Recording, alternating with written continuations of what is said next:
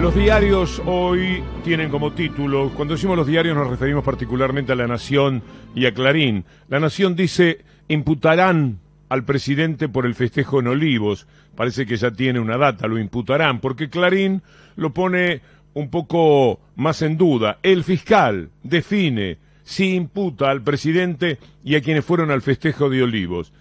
Y me pregunté cuál es el delito. Y cuando me pregunto algo en los términos jurídicos, una de las dos o tres personas en las que inmediatamente pienso en la Argentina es el doctor Maximiliano Rusconi, para que nos ayude a pensar. Doctor Rusconi, buen día. Buen día, Víctor Hugo. ¿Cómo va? Bien, me cuesta entender cuál sería el delito en cuestión, cuál ha sido el bien afectado, cosas que me permito preguntar en el modestísimo aprendizaje que uno tiene leyendo notas como las que usted habitualmente escribe. ¿Nos puede hablar de esta posible imputación? Bueno, yo eh, eh, intenté explicarlo y la verdad que antes que nada, para que quede claro, eh, lo que yo creo esta vez no solo favorece, este, digamos, porque porque creo que es la verdad, digamos, en una interpretación correcta del derecho, no favorece solo en el sector de olivos, también en la exactación de la cruz, digamos, con lo cual no es que, que está orientada, más allá que por supuesto eh, este, tengo alguna expectativa mayor en, lo que pueda hacer un gobierno con nuestro país más popular, más comprometido eh, con la gente, etcétera, ¿no? Pero, a ver, lo que hay que aclarar, Víctor Hugo, es que eh, el delito 205, que es el con el cual pretenden eh, imputar al presidente, eh, es un delito que está ubicado en una o sea, esto es lo que lo que no hacen los constitucionalistas, los filósofos, de comillitas, los, algunos abogados que andan dando vuelta, algunos periodistas que son increíbles. Yo nunca lo vi en la Facultad de Derecho, pero parece que son juristas de nota, ¿no? Eh, eh, algunos que opinan en la Nación Más, esos, ¿no? esos lugares que se, han, eh, se concentra el, el republicanismo, obviamente dicho con ironía retórica, pero el 205 es un delito que está ubicado eh, en un título que es los delitos contra la seguridad pública y particularmente en un capítulo, el cuarto, que protege la salud pública y aclara, digamos, la salud pública vinculada con la, la, lesión de esa salud con aguas potables, alimentos o medicinas, ¿sí?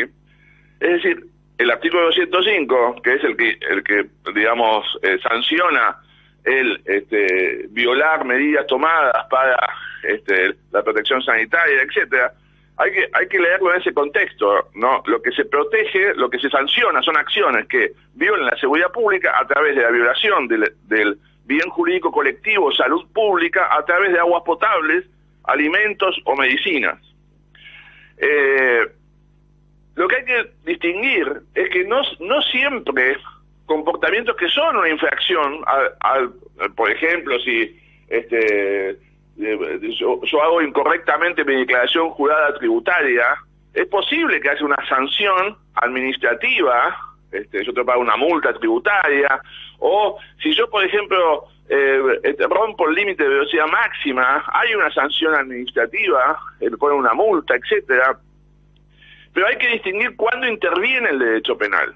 ¿No? Y el derecho penal interviene, el derecho penal que es el derecho de encarcelar personas, digamos, una, eh, en cualquier república es un derecho excepcionalísimo, interviene solo cuando se viola una norma administrativa, pero además se pone en peligro el bien jurídico más importante que es el que protege el derecho penal, que son los bienes jurídicos, la vida, en este caso la salud pública, etcétera.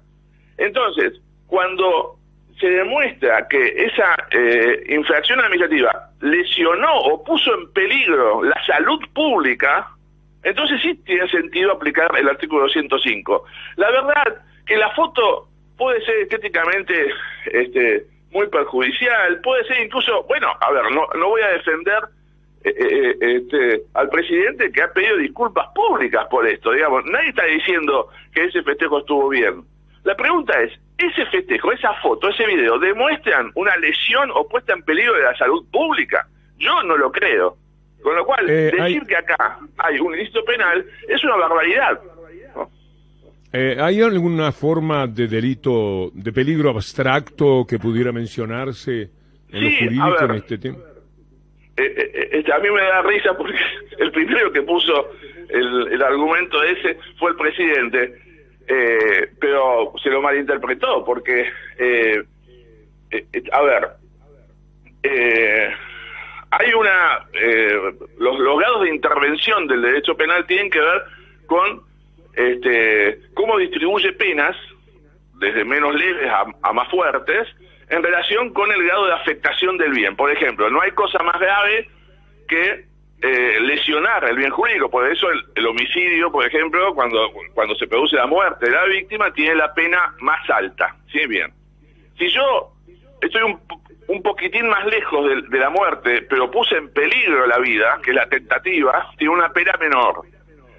Si yo puse o sea, no, no dirigí mi acción a producir la muerte, pero puse en peligro concreto, digamos, el legislador directamente describe una acción que pone en peligro concreto. Ahí no hay duda, los jueces nunca se equivocan ahí eh, este, y exigen ese peligro.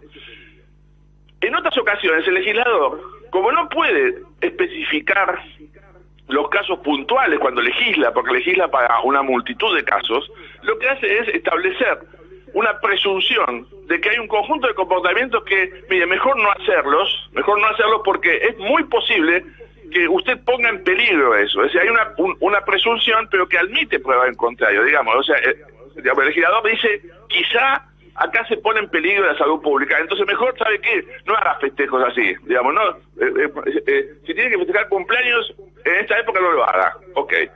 Pero en esos casos, digamos, ya, si usted, si usted festeja el cumpleaños, lo voy a sancionar administrativamente. Pero si festeja el cumpleaños y se demuestra que puso en peligro la salud pública, entonces aquí sí interviene el derecho penal también, es decir, incluso en los delitos de peligro abstracto, que es una presunción de que hay un peligro, pero no exige el legislador, no exige en el mismo tipo penal la lesión del bien, o el daño del bien, o el riesgo, sin embargo el juez sí tiene que tener la facultad de decir, bueno, para yo intervenir con una sanción penal, tengo que ver si esta acción ha puesto en peligro ese bien jurídico. Con lo cual no es que el otro argumento que dan catastrófico es que si aquí no hay delito, entonces hay que cerrar todas las causas que se, que se determinaron por, por la pandemia. No, señores, hay que ver en cada caso si ese comportamiento puso en peligro o no la salud pública. Este, es, fantástico. En este caso está claro que, es fantástico. que, no lo puso, ¿no? Eh, eh, eh, es extraordinario lo que dice, porque si no, eh, también está la pretensión, ante la ausencia de delito que tendría claramente este caso, decir, bueno, pero entonces no hay nadie que haya cometido delito, sí, aquellos que pusieron en riesgo lo que marca el derecho, por supuesto que merecerán otro tipo de tratamiento, pero sin riesgo, por el bien jurídico, no hay ninguna tipicidad penal de la conducta. Esto es lo que más o menos extraigo de lo que usted dice.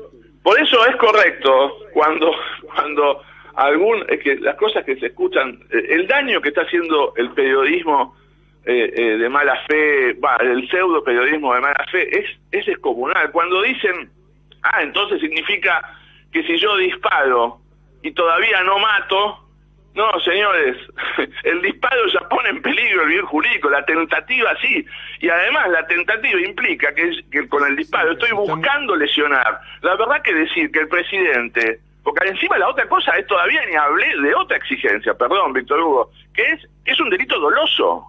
Es decir, acá hay que poder demostrar que el presidente con ese festejo quiso poner en riesgo la salud pública. Solamente un loco puede decir eso. Bien. Estamos, bueno, Maximiliano Cintia García, estamos en un estamos acá eh, apasionados por el relato que estás haciendo, porque claro, lo que lo que ocurre es que esta infracción o como sea que en términos jurídicos em, eh, se amerite la foto del presidente por el cumpleaños de la celebración del cumpleaños de eh, su compañera, la primera dama, eh, la pregunta es, eh, a priori, porque también recordemos que el propio presidente planteaba que quien incumpla la condena está cometiendo un delito. Entonces, entiendo que acá estamos metiéndonos en una em, eh, en un análisis jurídico estricto de lo que vos estás diciendo.